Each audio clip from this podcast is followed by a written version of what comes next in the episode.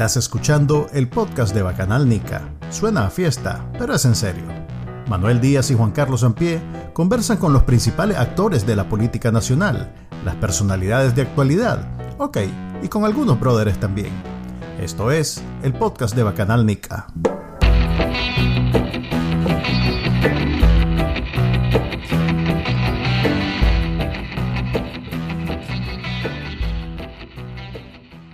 Bienvenidos al episodio número 47 del podcast de Bacanalnica. Este, ya casi puedo decir. Ya te deberías de saber el nombre, Maje.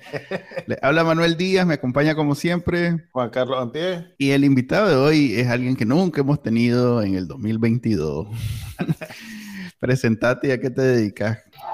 Soy abogado y de oficio político. Así lo digo en mm. Twitter porque en realidad es eso, porque ser, ser político para mí no es ninguna profesión.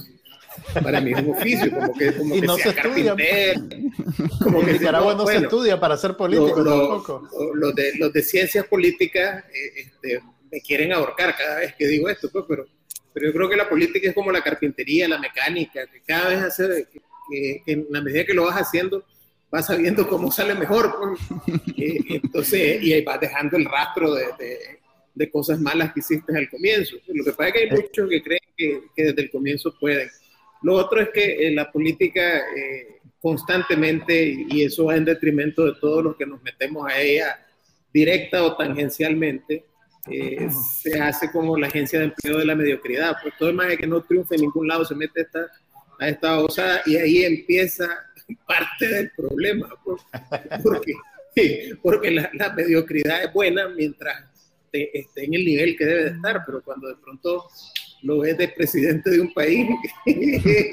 No, en realidad que, que, es una de las pocas áreas donde si no tenés necesariamente talento intelectual para nada, podés tener dinero. O sea, si no sos deportista, que, necesitas un talento físico que no todo el mundo tiene, pues. Eh, y de plano que estudiar y esas cosas para vos no funcionan. La política depende de las relaciones humanas, en realidad que tenés que tener habilidades que no son intelectuales y que podés hacer tener éxito. Pues Daniel Ortega no es una persona muy inteligente, por ejemplo. O tener el monopolio de la fuerza, porque realmente... Bueno, eh, también.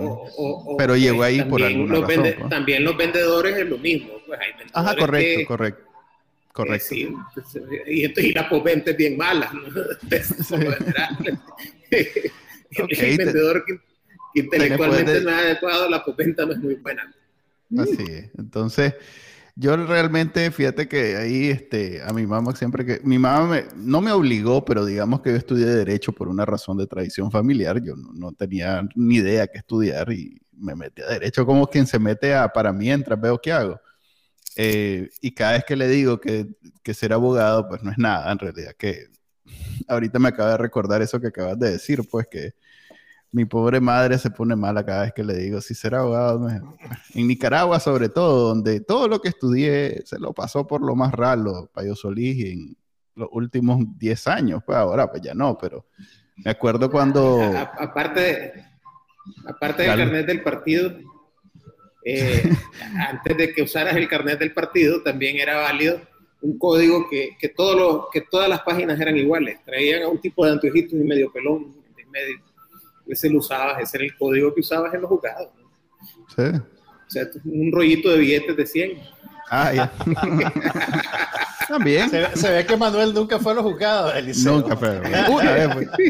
Una vez fui y dije, para nunca más, aquí no vuelvo nunca. Mi vida es. Mira, mira, mira, lo mío es ser oficinista. Parte de, lo que, de lo que me llevó a estudiar Derecho, yo me metí a, a política desde el liderazgo estudiantil de secundaria. Yo fui presidente del colegio y entonces me tocó lidiar con el reclutamiento del servicio militar y entonces en eso tuve que discutir leyes, tuve que discutir reglamentos, porque ya se había dado esa y había una, la parte final, todavía me acuerdo, del inciso B del artículo 34 de la ley de servicio. La pude ir a buscar. Decía que, que, es la diferencia entre ir a la guerra y no, pues me imagino que queda pegado en, la mente. En tiempos de, en de guerra, dice, eh, en tiempos de, de, paz, dice, se iba a priorizar eh, el estudio y que los que estuvieran en últimos años de secundaria o en, en años superiores de universidad no iban a ir al servicio. Entonces yo estaba alegando todo eso, entonces me di cuenta que tenía cierta habilidad para aprenderme normas, leyes y, seguir adelante. Y eh, era una buena herramienta para meterse en política. Resulta que cuando entré a la Facultad de Derecho yo también tenía este, eh, un ingreso a medicina. Que lo había, porque te acordás que aplicabas a distintas universidades y quedabas, no sé, bueno, Juan, Carlos sí se acuerda más que. no, yo también apliqué. le digo, le digo a mi papá, este, mira, creo que me voy a cruzar porque sinceramente me pareció aburrido.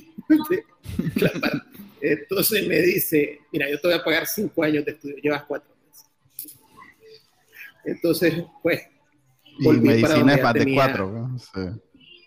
Eh, sí, lo que no estaba claro yo es que igual me hubiera pagado todos los años que hubiera estudiado, pues, pero uno les cree.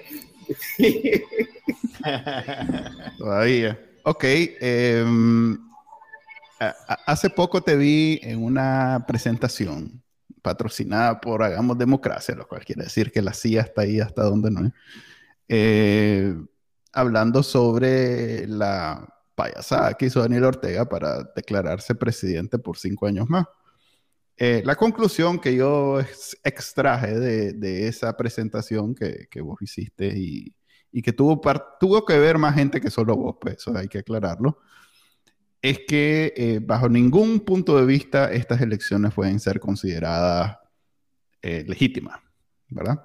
Eso es diferente a las anteriores, donde sí hubieron irregularidades, le hace fraude así, y todavía habían países que usaban esas elecciones como una excusa para considerar al gobierno de Nicaragua el gobierno de Nicaragua. Pues. Em, esto que ustedes hicieron es básicamente una presentación en sociedad internacional de un presidente ilegítimo. Ya, ya visto desde el punto de vista de los nicaragüenses, ¿verdad? Eh, ¿En qué cambia eso con lo que hemos visto los últimos, no sé, seis meses, digamos, del 2021, los últimos seis meses del 2021? acaba de pasar esa, ya voy a meter dos temas de un solo, acaba de pasar esa resolución, perdón, esa, ese informe de Almagro, y yo no vi mucha diferencia, si querés vemos lo de lo OEA más adelante, pero vos decime ahorita, después de esa presentación, ¿qué crees vos que cambia eh, para Nicaragua eh, con esa, no sé, ese informe? Mira, yo, entiendo eh, cuando hay cierta desesperación más en un régimen como este y hay eh, nos tiene a los tres exiliados viendo a ver qué hacemos en el día a día para solucionar. Y, nosotros somos de los que nos podemos considerar, digamos, eh, este, dichosos, gente que está en unas circunstancias muy malas en esto. Eh, y, los peor, y los que peor están son los que están presos en Nicaragua. Entonces, hay una tendencia a desesperarse. Pero frente a esta dictadura, hay un montón de cosas que se han escrito, pero lo que es como una línea común a todo lo que se ha escrito, es que es la persistencia y la consistencia lo que logra que al final lo de romper con, el Estado. Pueden pasar años. Eh, eso no es ninguna buena noticia para quienes están sufriendo la peor parte de la dictadura. Pero eh, definitivamente eh, tenés que martillar sobre lo mismo. Esto lo decía y, recuerdo al comienzo doña Vilma Núñez, eh, y muchos no le hicimos caso, pues, o sea, yo, yo en lo particular, yo nunca hice una denuncia en el CENIT y, y, yo ya tengo años de que me amenazó Juan Valle Valle, me amenazó, y así como yo habíamos otro montón, que no íbamos ni al CENIT, ni íbamos a la CPDH, ni a ningún lado, y doña Vilma insistía en que había que eh, dejar sentado un precedente. Incluso eh, abogados como Gonzalo Carrión, que ahora también está aquí en el exilio, eh, decía que, que, no solo eso, sino que hay que judicializarlo, es decir, ir a la fiscalía, poner la denuncia y, y, no importa que no pase nada, sino que dejarlo ahí adentro. Entonces es lo mismo con esto. Eh, no, no, es que vaya a pasar algo al día siguiente, pero vos tenés que ir dejando sentada eh, la base del criterio de la ilegitimidad de Ortega, porque esto va a influir después en un montón de cosas. ¿Cuáles son este montón de cosas? Por ejemplo, en los préstamos del BESIA vos mañana podés alegar que muchos de esos préstamos puede, puede que no el país no, esté obligado a, honrarlos, porque fueron dados en circunstancias que no, que no eran adecuadas. Eh, y si no lo dijiste hoy, no lo vas a decir. Aquí, por las razones que sean, los tres somos abogados. Y entonces, y, y, algo que aprendimos de los, muy bien, de los tres nos sacamos uno. Y algo que aprendimos muy bien en procedimiento civil. El liceo, sí. El liceo, sí. el liceo es serio, el liceo es serio. Sí. Él sabe hacer escrituras, ¿es que se llama? Se hace, hacer escrituras. Permisos de viaje. Ustedes recuerdan en procedimiento civil que nos decía que la nulidad que no se alega en su momento no puede ser alegada después. Y, y eso es, es algo que, que, que, hay que hacerlo. O sea, hay que alegar en el momento lo que pasa para poder alegar después. No puedes mañana salir y decirle, digamos, a, al gobierno de Venezuela, por decir algo, dentro de 20 años, cuando ya no están ni, ni los rastros de Maduro y aquí tampoco ni los rastros de Ortega. Eh, mira, es que ese acuerdo que vos hiciste hace 20 años es inválido. Y entonces te va a decir, hey, pero ¿quién lo dijo? ¿Dónde está el, el, el asidero de eso? Entonces, no, no, pues yo, yo lo alegué, tenés que decir. Pero si te venía a acordar 20 años después, no, no, no funciona. Es, eso, eso definitivamente es algo que, eh, que tenés que, que, que, verlo así. ¿no? Por ejemplo, Ortega con su cuento de los 20 mil millones. Cuando doña Violeta acordó eh, dejar esa demanda a un lado, Ortega estaba eh, espantado por lo que estaba pasando en Europa del Este y no se atrevía ni a decirle ni pío a los gringos y no dijo nada. Entonces, ahora no puede venir a decir que, que, que estuvo diciendo algo en ese tiempo. En ese tiempo no dijo nada de esa demanda. Entonces, eh, tenés que venir sentando eh, base, tenés que venir dejando las cosas claras. Pero okay. adicional a esto, eh, a la uh -huh. gente vos tenés que darle un soporte de argumentación. O sea, adentro del país tenemos una cantidad de personas que siguen resistiendo, que tal vez no son muy conocidas, pero son realmente la red que, real, que, que, que resiste adentro del país. Esa red habla de persona a persona con otro y, y entonces a esa gente hay que darle dos herramientas. Las herramientas que le dicen por qué Ortega es ilegítimo y la, y la otra herramienta que es en la que la, la, los grupos prodemocráticos han fallado totalmente, es la herramienta en decirle por qué nosotros seríamos mejores que él. Porque no solamente es un asunto de que porque él mata y nosotros no. ¿Por qué nosotros podemos darle una Nicaragua mejor a, a, al, al, nicaragüense que la que tenemos ahorita? Ok, agarrándome lo que acabas de decir, porque este era un tema que quería traer hoy a colación. Eh, estamos claros entonces que Daniel Ortega no se va ahorita. E, esta ya es una lucha que va a durar ya años. Ya lleva años y va a durar años. Mañana no. Sin embargo, todos los, la, los reclamos y toda la presión gira alrededor de que abandone el poder. Lo cual, si vos te pones a pensar, los más digamos, lo acabas de mencionar, los más golpeados con esa estrategia son los presos políticos, porque quiere decir que su libertad está amarrada a que Daniel Ortega se vaya del poder, lo cual no va a suceder ahorita. ¿Ya? En esa misma presentación hablaron sobre, eh, o fue tal vez en un programa, después se me confunde todas las veces que te veo en, te en, en televisión, pues no, en realidad en, en YouTube.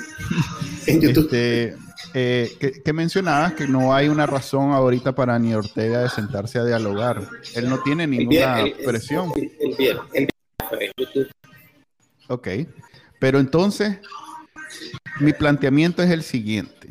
Si no se va ahorita y esta gente ya está llegando a niveles de, de, de o sea, de perjuicio físico, emocional, psicológico, de los que no hay vuelta atrás. ¿Por qué no nos planteamos como posición una especie de, no sé, de resignación, de que no, la meta no puede ser la meta ulterior, sino que pongámonos una meta menos ambiciosa y que sea la libertad de los presos políticos a cambio de, eh, ya sea alguna presión, como un paro, por ejemplo, un paro de Nicaragua completa hasta que salgan todos los presos políticos. No que se vaya del poder, porque eso no lo va a aceptar ahorita ni, ni próximamente, pero tal vez ese es un, algo que está dispuesto a negociar siempre y cuando lo otro no esté en la mesa y esta gente pueda salir. Porque hay, hay, presos políticos que dicen aquí no me voy hasta que se vaya Daniel Ortega, pero hay otros que ya están realmente en una situación grave.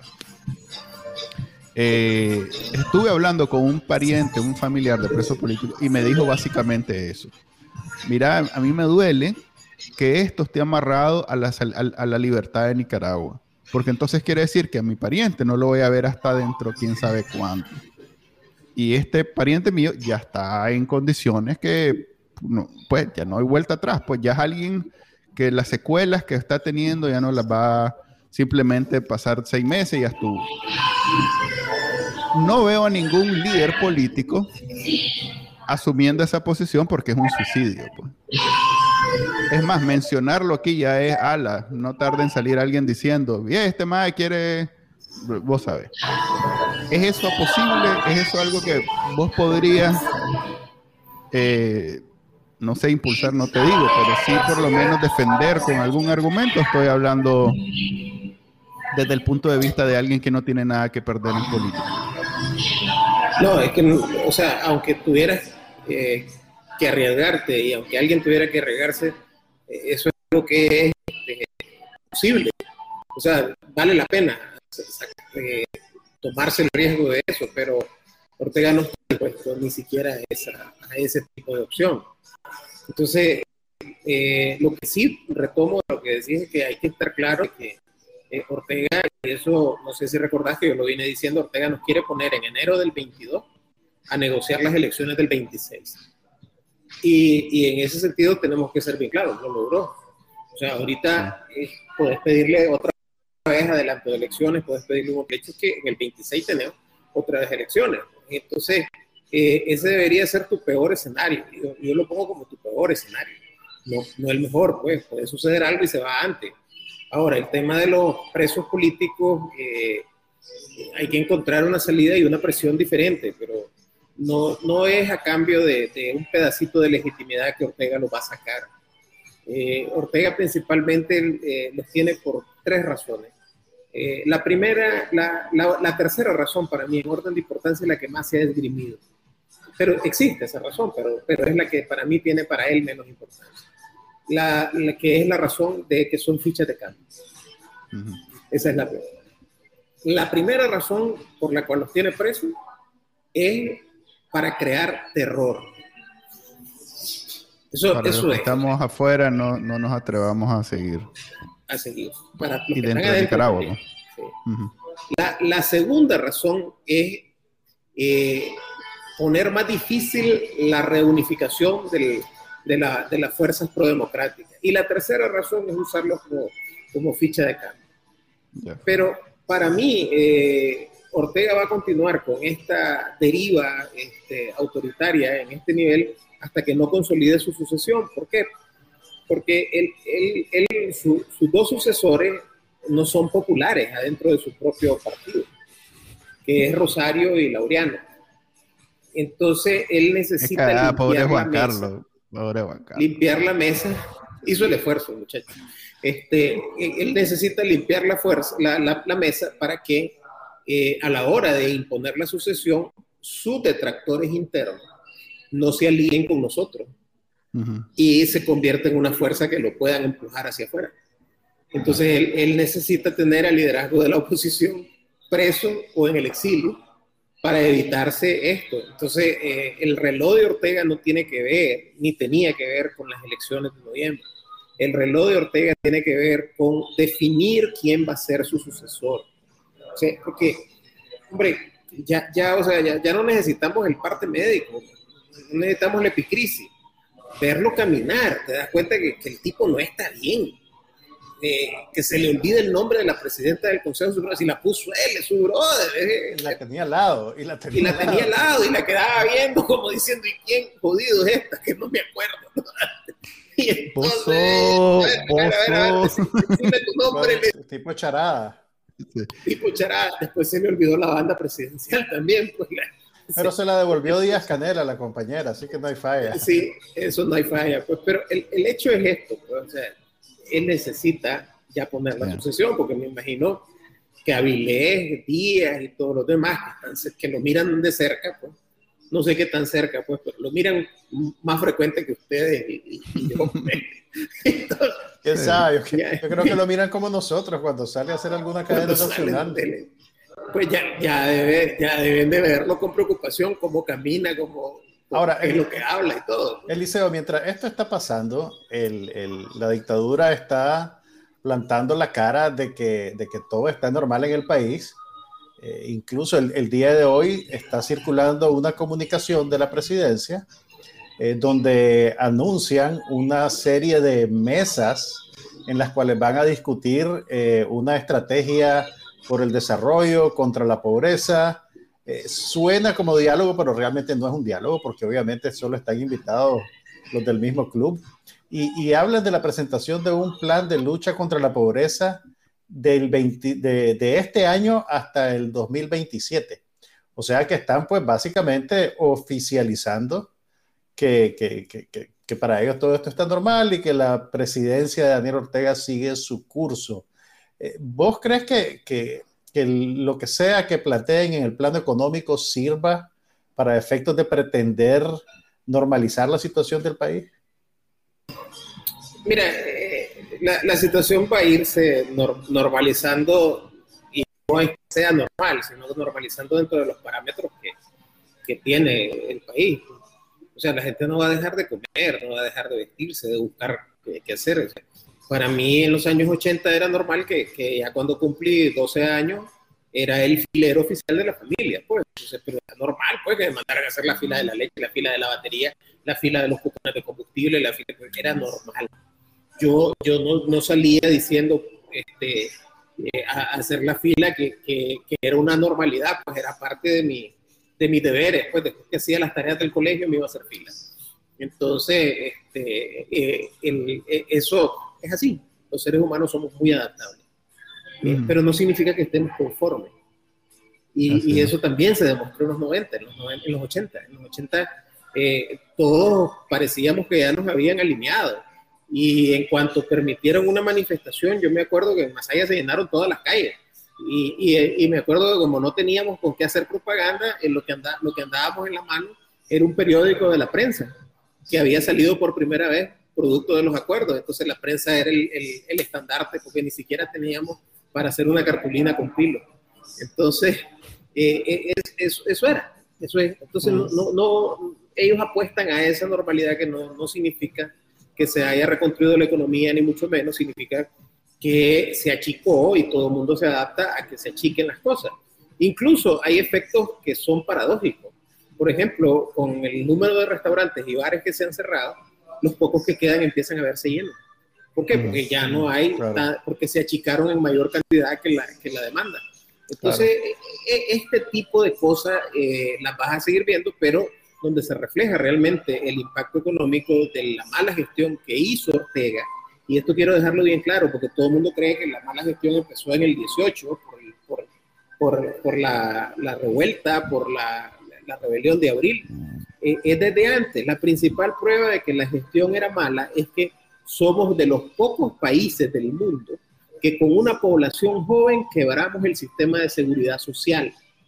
¿Por qué pasó esto? No solo por la corrupción que, que abonó a esto, sino que lo otro es que como el modelo económico que él siguió es un modelo económico que no era de desarrollo, sino que era de sostenimiento y que crecía precisamente por defecto, o sea, crecía, para que tengan una idea, Arnoldo, Arnoldo, porque había más gente, Arnoldo, el, el INCA hizo un estudio y 8 de cada 10 dólares de crecimiento provenían de la población, del crecimiento poblacional y no del aumento en la producción.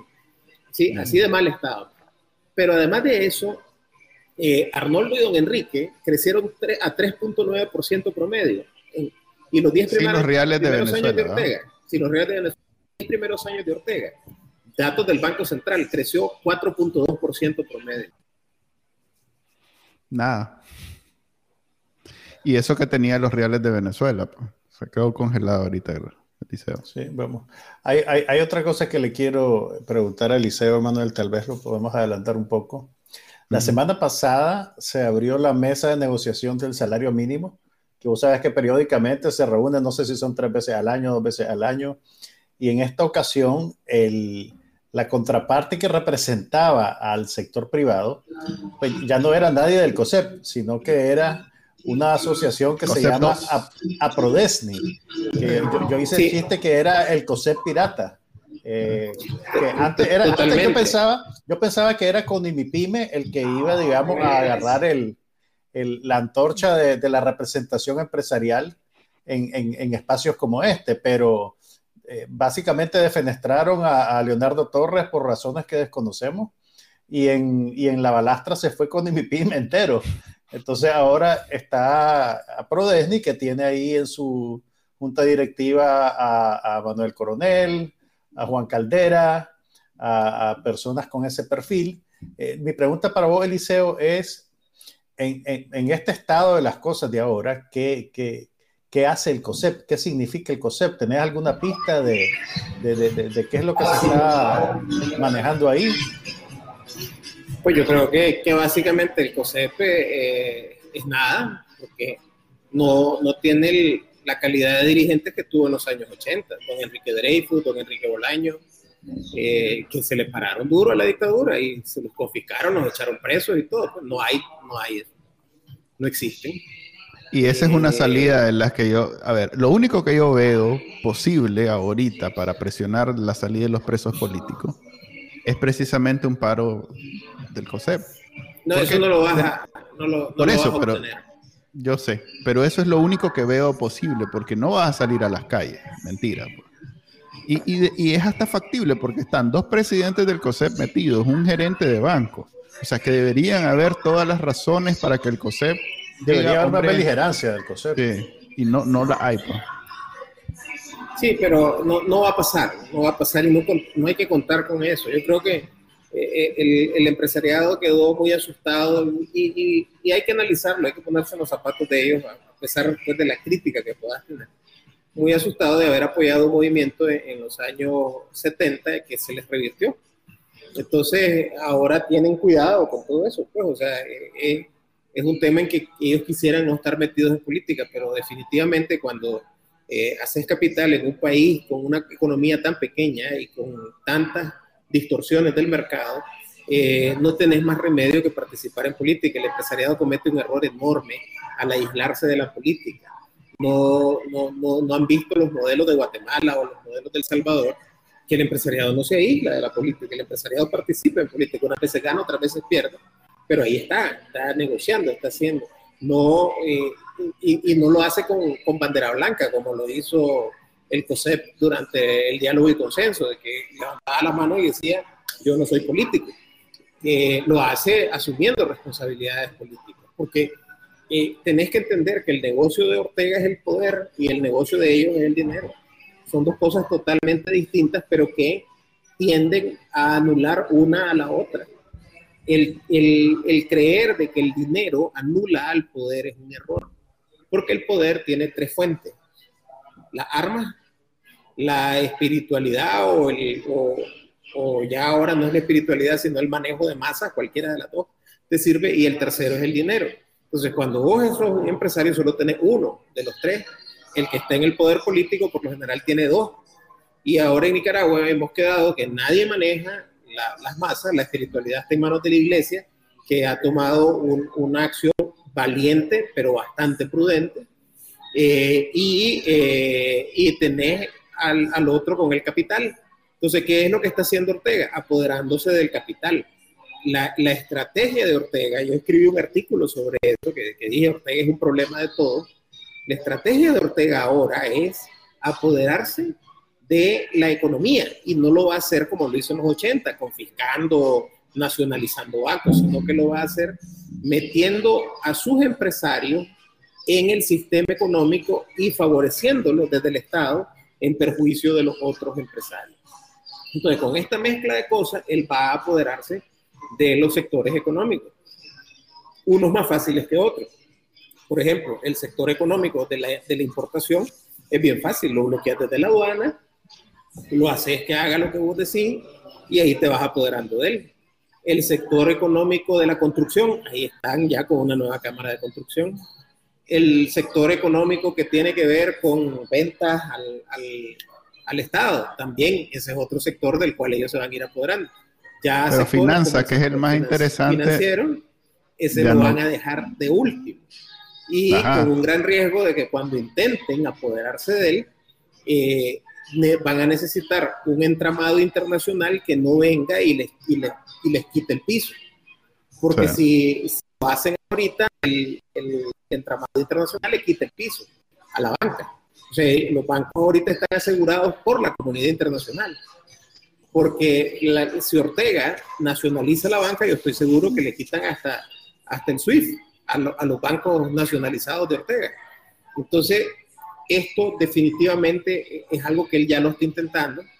Y la, la peor noticia que puede recibir Nicaragua es que Ortega ya está pensando en, en, un tercer escalafón de sucesión. O sea, el ver a Laureano ahí eh, implica eh, que, que, él ya tiene a la Rosario y que después tiene a, ¿cómo se llama?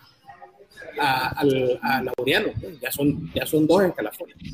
Ya sí el argumento al respecto, eh, que a diferencia del general Somoza, que fue bien vivo y mandó a su hijo a estudiar a, ¿cómo se llama? West Point. A West Point. Este Daniel Ortega, eh, no sé, confiado en que el poder político, o mejor dicho, el, respaldo político iba a ser siempre la solución a todo, o, o por tal vez ineficiencia, incapacidad de los hijos, Ninguno tiene esa afiliación con el ejército que tenía Somoza. Entonces, eh, como este es, vos mencionabas, pues tenés que tener tres patas del poder. Yo había escrito al respecto de una manera más pintoresca, porque no soy politólogo. Este, que en efecto la fuerza, el dinero y pues, el, pues la influencia espiritual o de masa eh, el, que más le ayuda a él a sostenerse es la fuerza definitivamente. Y si los hijos y la misma mujer no tienen esa capacidad o esa, ese, puchica, ¿cómo llamarle? Esa influencia sobre la fuerza que tiene él, eh, especialmente el ejército, porque la policía ya se convirtió en, una cosa personal, pues, una cosa de la familia, es un negocio familiar, pero el ejército, que es al final de cuentas el que puede parar en seco a la policía, eh, no tienen, yo no lo veo, pues por lo menos.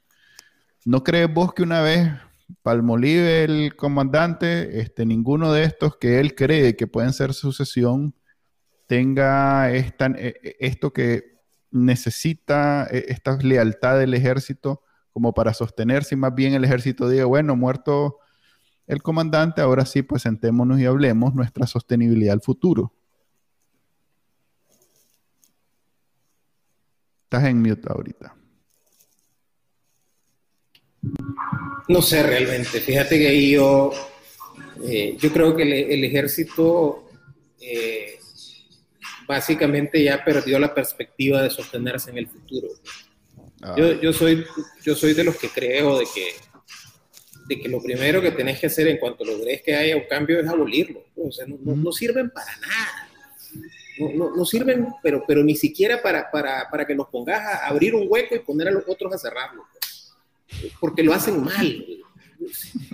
entonces le ponen una banderita rojinegra ya al, hueco. O sea, el ejército para mí eh, perdió toda capacidad de ser creíble. Entonces, ¿qué es lo que necesitas para que suceda lo que vos decís? Que haya una rebelión y que quiten al montón de, de señores geriátricos que están a cargo y que no se mueven desde hace años y que no tienen ningún interés en, en, sentarse a negociar futuro si ellos están bien, los que están mal son los que están abajo. Y, y los que están más abajo, que, que, que, son los soldados y los clases, que, le, eso pues con que les paguen el salario suficiente. Ya no tienen mayor aspiración de eso. O sea, si lo cruel de esto es que eh, este país es dominado por gente como Ortega y compañía precisamente porque la pobreza es tan grande que, que, le dan tratamiento de estómago con patas a la pobre gente. Eh, ellos no, no, no, no miran, por mucho que hablen del pobre y todo, no lo miran con dignidad. No quieren dignificar al ser humano, quieren mantenerlo pobre para que de esa manera poder aprovecharse de él y poder darle un saco de comida y que a cambio del saco de comida este agarre un garrote y le vaya a pegar a otro ciudadano nicaragüense. Eso es lo que eso es lo que quieren del pobre. No quieren nada más que eso. Y entonces el ejército es un reflejo de eso. Entonces yo, yo no miro ni a Vilés, ni a Corrales, ni a Rodríguez, ni a ninguno de ellos lo miro interesado en el futuro más que el de ellos. Y, y, el futuro de ellos hoy es con Daniel, mañana es con la Rosario, es con quien los deje hacer lo que ellos quieran. Lo más que puede pasar, o sea, es que si la Rosario de pronto se pone dura y quiere negociar con ellos, condiciones que las que le da Daniel, ellos pueden hacer un amago de irse para otro lado, pero con la primera que van a ir a negociar es con ellos. Y le van a decir, Daniel me daba 100 pesos, pero como vos no tenés la misma popularidad que Daniel, entonces los, tu 200. 200. Entonces, solamente que aquella les diga que no, el, el, ellos van para el otro lado. Pero de otra manera no, porque es una, es una relación prebendaria, absolutamente. ¿Vos no ves entonces al ejército, no sé si decir la directiva o el ejército como institución, reaccionando a las sanciones internacionales eh, como un motivante de desmarcarse de la dictadura? ¿Vos no crees entonces que la solución va a venir del ejército en ningún es que eso requiere, eso requiere de tener dignidad.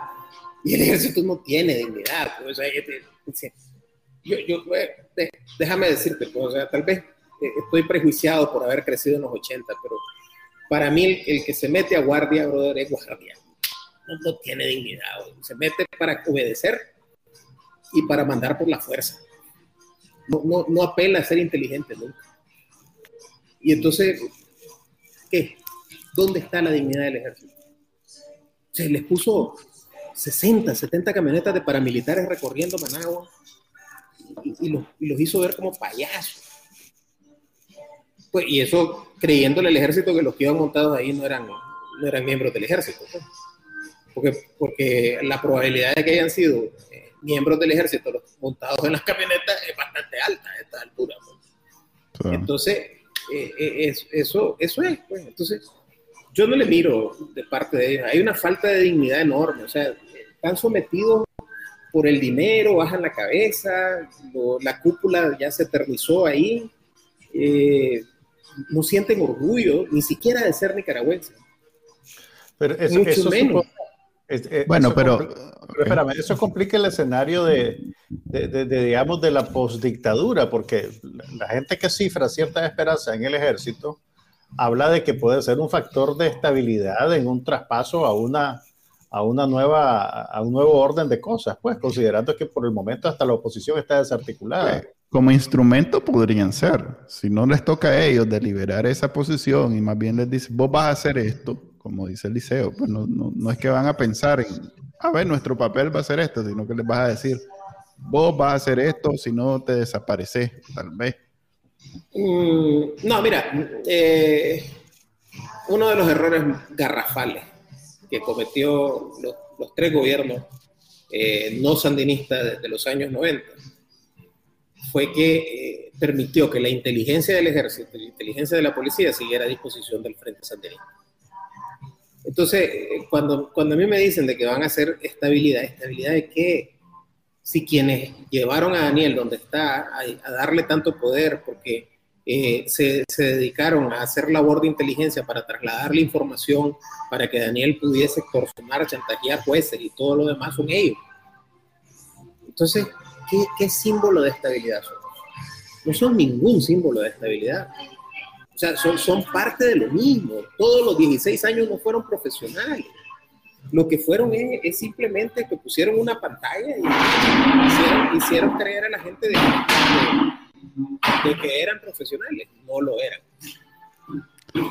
Ok, ala. Ok, para retomemos, recapitulemos. a ver, te lo vuelvo a repetir, o sea, alguien que en los años 80 lo amenazaban con ser guardia como castigo, no quiere a los guardias porque esa era la amenaza que no, yo entiendo, yo entiendo. en los años 80. Es más, yo, yo mismo, yo mismo no, no, no creo eso. Yo hace rato, desde que Avilés salió y dijo que el papel de ellos no era cuidar a nadie, sino que cuidar al país, y viva y que fue golpe de Estado y todo esto, yo, dejé de, tener la esperanza que el ejército sea un factor de cambio. yo, eh, entiendo el, nivel del problema. Mira, hay una frase que quedó en el olvido y no sé si, si el que la dijo fue Lester, alemán, o la dijo Juan Carlos, el otro muchacho, el de la colita, en, el, en, el primer, en la primera mesa de diálogo donde está Daniel y le dice, usted sabe, le dice el daño que le ha hecho al país, ¿cuánto tiempo voy a pasar yo para volver a confiar en un policía? Y ahí lo estás viendo, o sea, nadie confía en ellos. No son autoridad, o sea, son, son fuerzas represivas. No confían en ellos, los ven y no los ven. Entonces, e, e, eso fíjate que es un daño enorme. Eh, yo, por ejemplo, nunca confío en un policía. Porque para mí, el, el, el hecho de que el mismo policía que me echó preso en los años 80 y que me vapuleó y que me montó en un jeep en los años 80 por repartir papeletas, ahora era el, ahora era el jefe de, investigación policial de la policía, a mí me parecía que ese tipo debía haber estado preso, no que debía estar de, jefe de investigación policial. A propósito que decís eso, hoy el, partido, el, Frente Sandinista lanzó una campaña eh, por el inicio de clase otra, eh, el inicio que ellos hacen mucho, mucho, mucho esfuerzo en redes sociales por verse grande, por verse numerosos, digamos. Entonces, cuando lanzan estas campañas, ponen a todo mundo a tuitear y hacer y el hashtag y no sé qué. Entonces, hay una campaña ahorita del inicio de clase en donde, por alguna razón, y eso es lo que quería mencionar, involucran a la policía. Como que si ir al colegio tiene, Eso como eh, hace como una semana. Tienen dos semanas. Mira, como yo monitoreo los noticieros oficialistas, y te puedo decir con, con, certeza que tienen de dos a tres semanas de hacer reportajes periódicos casi que diarios, mostrando los furgones, furgones que la policía escolta para trasladar eh, útiles escolares que van a donar en las escuelas públicas de todo el país. Entonces sale, sale el señor este de la policía, como el que está el tercero o el cuarto al mando, hablando, ¿verdad? Que gracias al comandante, la compañera, y te ponen video de los furgones circulando. Hasta aceleran el video para que en menos tiempo puedas ver más furgones en, la, televisión, pues. O sea, es lo que quiero decir que esta campaña tiene rato, pues. Ahí cometiste un error, sí. Este, Tercero, cuarto, Armando. Es que ahora hay tantos comisionados que debe haber un comisionado encargado de furgones de transporte para. Probablemente. probablemente. y debe ser comisionado mayor, pues, porque y hay un comisionado general encargado de, de, ver que el cepillo de dientes esté a tiempo en el, en, el Carmen, pues. Y otro comisionado mayor que mira asuntos de que la suela de los zapatos de los de, los, de los policías esté en el nivel adecuado, pues, porque es que, ahora han nombrado como 300 comisionados, pues.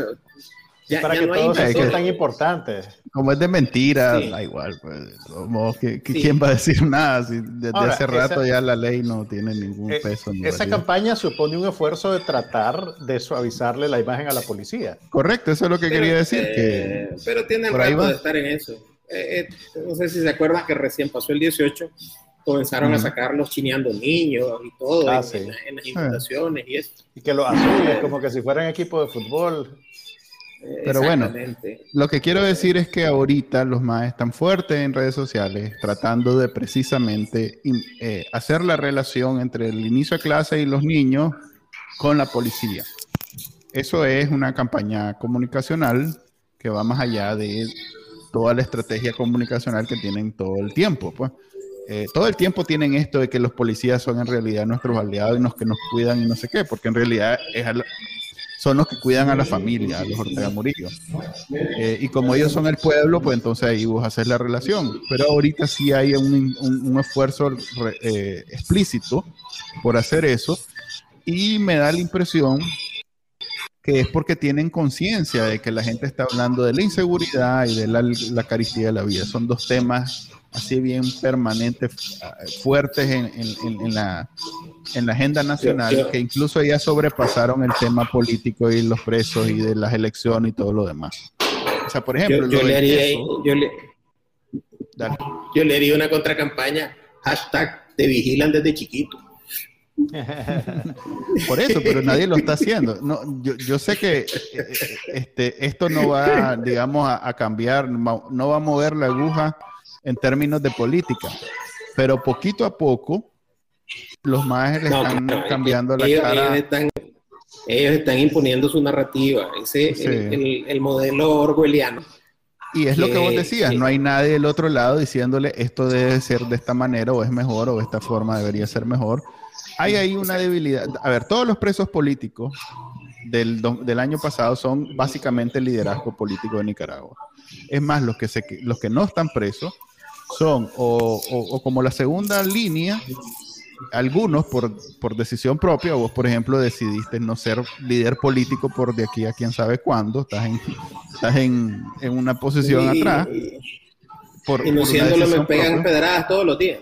Y de todos modos, pero este, hay gente ahí que eh, básicamente pues, no, no, tiene, o sea, es político a la fuerza, pues no es como que se va a meter a, ahorita a, a, tratar de unificar la, la, oposición y entonces hacer demandas y hacer una contracampaña.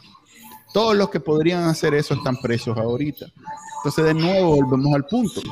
¿Cómo nosotros nos ponemos, podemos poner de acuerdo que ahorita, como no es una solución viable sacar a Daniel Ortega del poder, enfoquémonos en algo más posible, que si bien es difícil, pero es posible. Sobre todo si hay concesiones, ponerle levantamiento de sanciones si salen todos los presos políticos.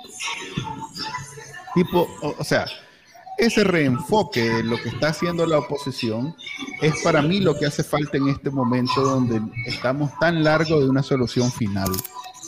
Porque con las elecciones del año pasado ya definitivamente estamos, o sea, estamos, todavía cuando todavía las elecciones no habían sucedido, estaba esa esperanza que en el 2021, el, 9, el 6 de noviembre, había la posibilidad de una solución. Ahorita ya se, ese, ese reloj se, se reseteó, como decir, oh, va a ser hasta dentro de cuatro años, cinco años.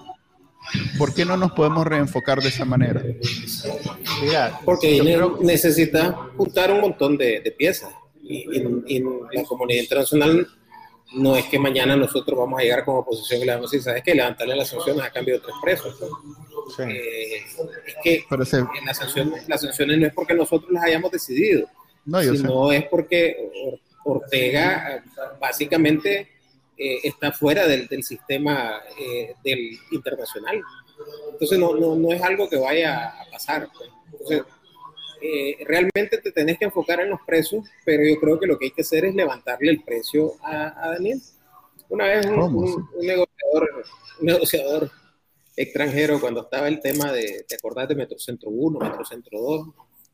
Entonces me dice, eh, y hay cosas que en realidad no se pueden hacer, pero, pero, pero suenan bien lógicos. Entonces nosotros que Roberto Rivas no podía ser eh, magistrado. No sé si te acordás de, ese, de esa cantinela que teníamos los opositores. Entonces me dijo un negociador internacional, y, y si es lo contrario, me trasladar el precio a Ortega, como, como así le digo, decirle que pedí cinco magistrados y, y votás por, por, Roberto.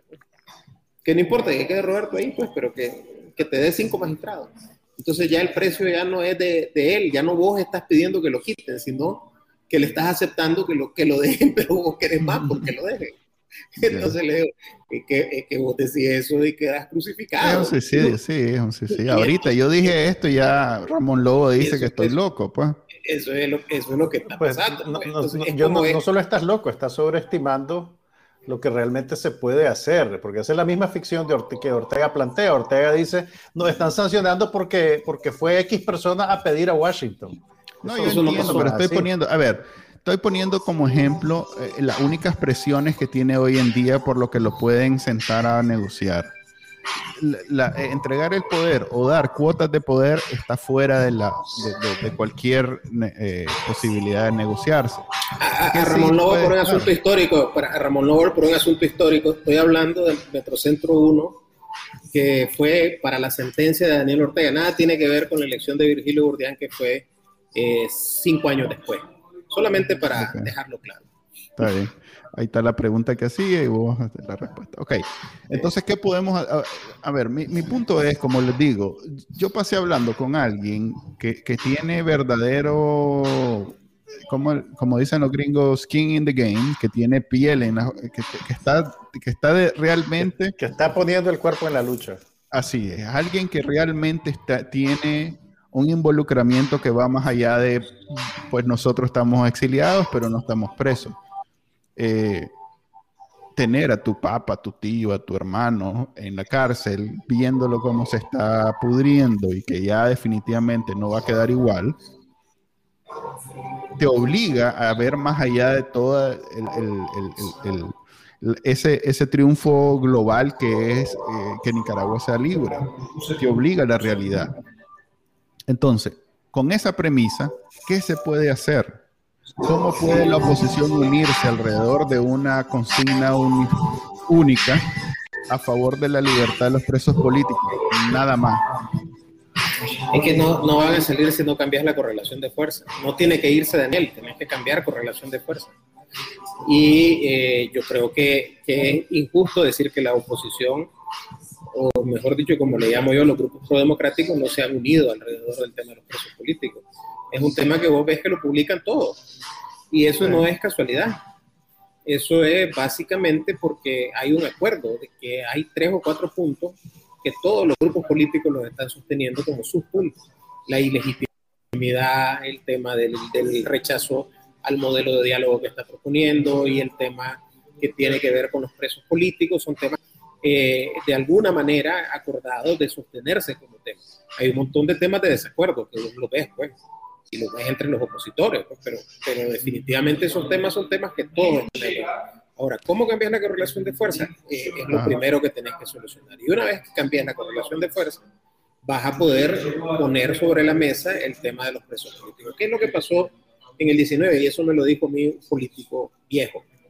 Me dijo, eh, si ustedes ponen lo, de los presos políticos en la mesa de negociación y no como precondición para sentarse, solo los presos políticos van a sacar.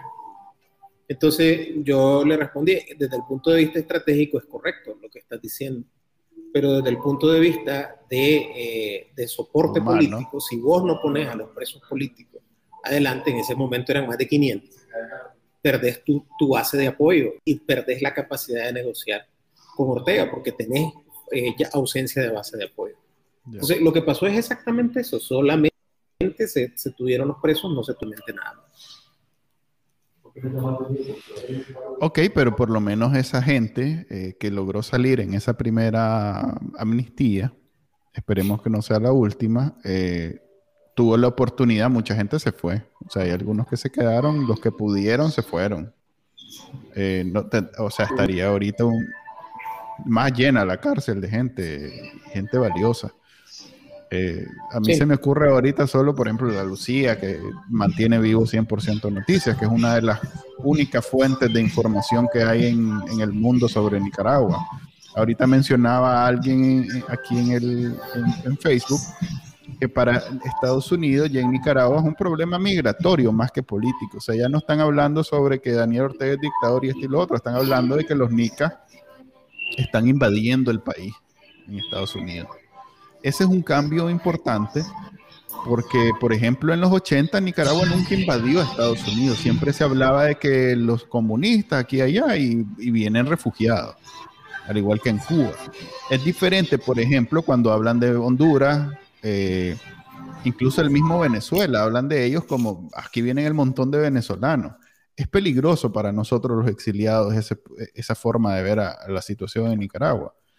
A mí me parece que necesita la oposición encontrar una agenda o una estrategia para mientras es posible que Daniel Ortega se vaya del poder.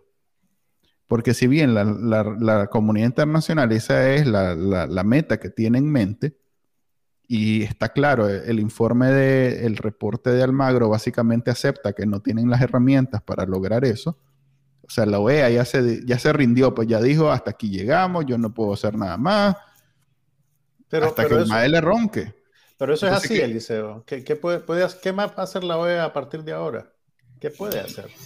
Eh, no mucho. ya todas las herramientas las tiene y, el, yo creo que en Noea eh, la disyuntiva ya no es si Ortega es legítimo o es ilegítimo, eso ya no está. hay unos que creen de que el que no se vaya puede, puede tener eh, este, resultados positivos porque pueden presionarlo adentro. Otros que creen que mejor ya que se vaya y pues nada más va a pasar después de eso. Además que Ortega ya creó un mundo alternativo. El, mundo que creó es que él cree que China, Rusia y compañía limitada le van a ganar la partida a los Estados Unidos en los próximos meses, no, es ni siquiera en los próximos años, y que él, él, va a poder estar en el bando ganador. Pues entonces, él, está apuntado al bando ganador según su, su, mentalidad. Y ahí andan todos los borregos repitiendo que ahora le van a vender toda China. Este, eh, en Costa Rica, que tiene 10 años de tener un acuerdo con China, le vende 180 millones a China. Y, y, Costa Rica es probablemente el mejor exportador de América Central, probablemente uno de los mejores de América Latina. O sea, si el mejor vendedor de, de, productos de exportación de la región solo ha podido venderle 180 millones, significa que, que, no hay un mercado real ahí para nosotros. ¿Por qué? No hay nada, no hay nada que hagamos los nicas que China ya no tenga. Pues. Exacto. De sobra, ¿no? O sea, eh, eh, producen hasta café. Y si no, ahí está África que tienen empe empeñada. Que lo tienen más cerca. Más, tienen más cerca, esté toda empeñada. Pues, y, y, este, y beben té, pues, lo otro. Pues, Además, sí. pueden comprar es marginal. Pues. Entonces, entonces asumí, pues, que, que de pronto eh, digan, te vamos a comprar el té a vos. Tienes que ir a botar todos los palos de café, sembrar plantas de té, hay que enseñarle a la gente a manejar el té, entonces de aquí que pase eso, ya te moriste de hambre. Entonces ese cuento de los chinos es cuento chino. Y, ahí andan todos creyendo de que, de que se apaga un botón y se enciende otro. Yo, eso lo atribuyo a, dos cosas. La primera es que hay mucha ignorancia de cómo funciona el mercado. Y la segunda es la formación marxista que todavía persiste en el militante más viejo del Frente Sandinista, que creen que el Estado soluciona todo. La mística, es la mística, Eliseo. pero los estados, ellos creen que el Estado es el gran solucionador. Que porque dijo el presidente de China, ahora cómprenle a Nicaragua, se le va a comprar a Nicaragua. Y que entonces el presidente de China dijo, Nicaragua no produce té, entonces le ordeno a los chinos que consuman café. Eh, no pasa eso. Ni siquiera ni siquiera Putin puede hacer eso en Rusia. Aquí, aquí, Israel tiene una pregunta que creo que te la vamos a tirar a vos, Eliseo. Dice que para Ortega entregar el poder es innegociable. Cualquier negociación con Ortega es implícitamente buscar un acomodo con la dictadura. La negociación debería ser con el ejército. ¿Será posible? Creo que le está dando mucha independencia al ejército, ¿no? el ejército ya le respondimos. independiente, ya, le, ya Israel, lamento no coincidir con vos. Y sí, pues cualquier negociación con Ortega es porque realmente vas a tener que reconocerle algo. Eh, y, definitivamente eh, es un gran riesgo porque coincido con vos, él no está dispuesto a poner el poder sobre la mesa. Ok, yo quería salir de este podcast con un nuevo objetivo, algo más realista, porque ya la salida de Ortega del poder, pues ya estoy claro que no va a suceder y ya eso está. Y el problema de los presos políticos es algo que realmente Nicaragua eh, tiene una gran deuda política, bueno, una deuda moral, una deuda moral. sí, de todo tipo. Y, y creo que que esa gente esté aguantando la resistencia que podemos hacer los que estamos fuera, incluso los que están dentro de Nicaragua, es, es, todavía mucho menor a la que están haciendo ellos dentro de, dentro de las cárceles. Y, y, y, si podemos encontrar una forma de que ese sea el objetivo de la oposición en este momento, a sabiendas que Daniel Ortega está bien agarrado, ah, vale la pena explorarlo, vale la pena buscarlo. Yo, yo, creo, yo, yo creo que en eso coincidimos, pero no soy tan optimista como vos, porque yo creo que él como te digo, tiene tres objetivos. El de aterrorizar, que es el, principal, de el de dispersar, que es el, siguiente, y el tercer objetivo que tiene es eh, garantizar su sucesión o ocuparlos como moneda de cambio. Entonces, no, no miro a Ortega ahorita, él lo va a manejar en sus tiempos. Y es una desgracia, porque ahí hay gente que está sufriendo muchísimo y que ya tiene daño irreversible. Así eh, ok, hago el llamado oficial al COSEP, lo poco que queda de, de, plantearse un, un paro nacional, que es lo único que se puede hacer en este momento, para la libertad de los presos políticos, nada más. Es la única idea que tengo. Si eso fuera posible, yo creo que si bien no nos acerca la salida de Ortega, pero por lo menos acerca la salida de los presos políticos. Digo yo. Con ese bonito sentimiento. Trataremos de hacer algo. Trataremos de hacer algo. Con ese bonito sentimiento vamos a culminar el episodio de hoy, número 47 del podcast de Bacanalnica. Agradecemos al invitado de lujo que tuvimos primera vez en el 2022. no será la última. No será la última. El, y después decir primera vez. Se va a estar contento, decía. Ahora hasta el 2023, decía. no, después va a decir primera vez después de Semana Santa. es que así los mantengo como que no, era un montón. Pues, sí, en febrero venís de vuelta, ¿cuál Semana Santa? sí. Ya te tenemos. Iniciamos la, iniciamos la cuaresma, dice. Así es. Eh, ni modo, pues este, ahí lo dejamos. Nos lo vemos el próximo lunes a la una de la tarde. Vamos a ver quién será el primer día del invitado siguiente. No sé qué. Gracias, Eliseo. Un placer, como siempre. Gracias, Eliseo. ¿Y la, CIA ya, ya te, te mandó instrucciones de este año o todavía no? Todavía no, fíjate, creo que la CIA ya, ya pasó a otro, a otro, a otro terreno, a otro tema. Ya, Nicaragua está muy, no. Está muy ocupada con Ucrania ahorita. Sí, Ucrania ahorita. Ucrania ahorita toma, pre, ¿cómo se llama? roba protagonismo. protagonismo. Andamos por la libre. Sí, ahorita estamos, estamos independientes. Okay. Un abrazo. Un saludo hasta Costa Rica. Nos vemos.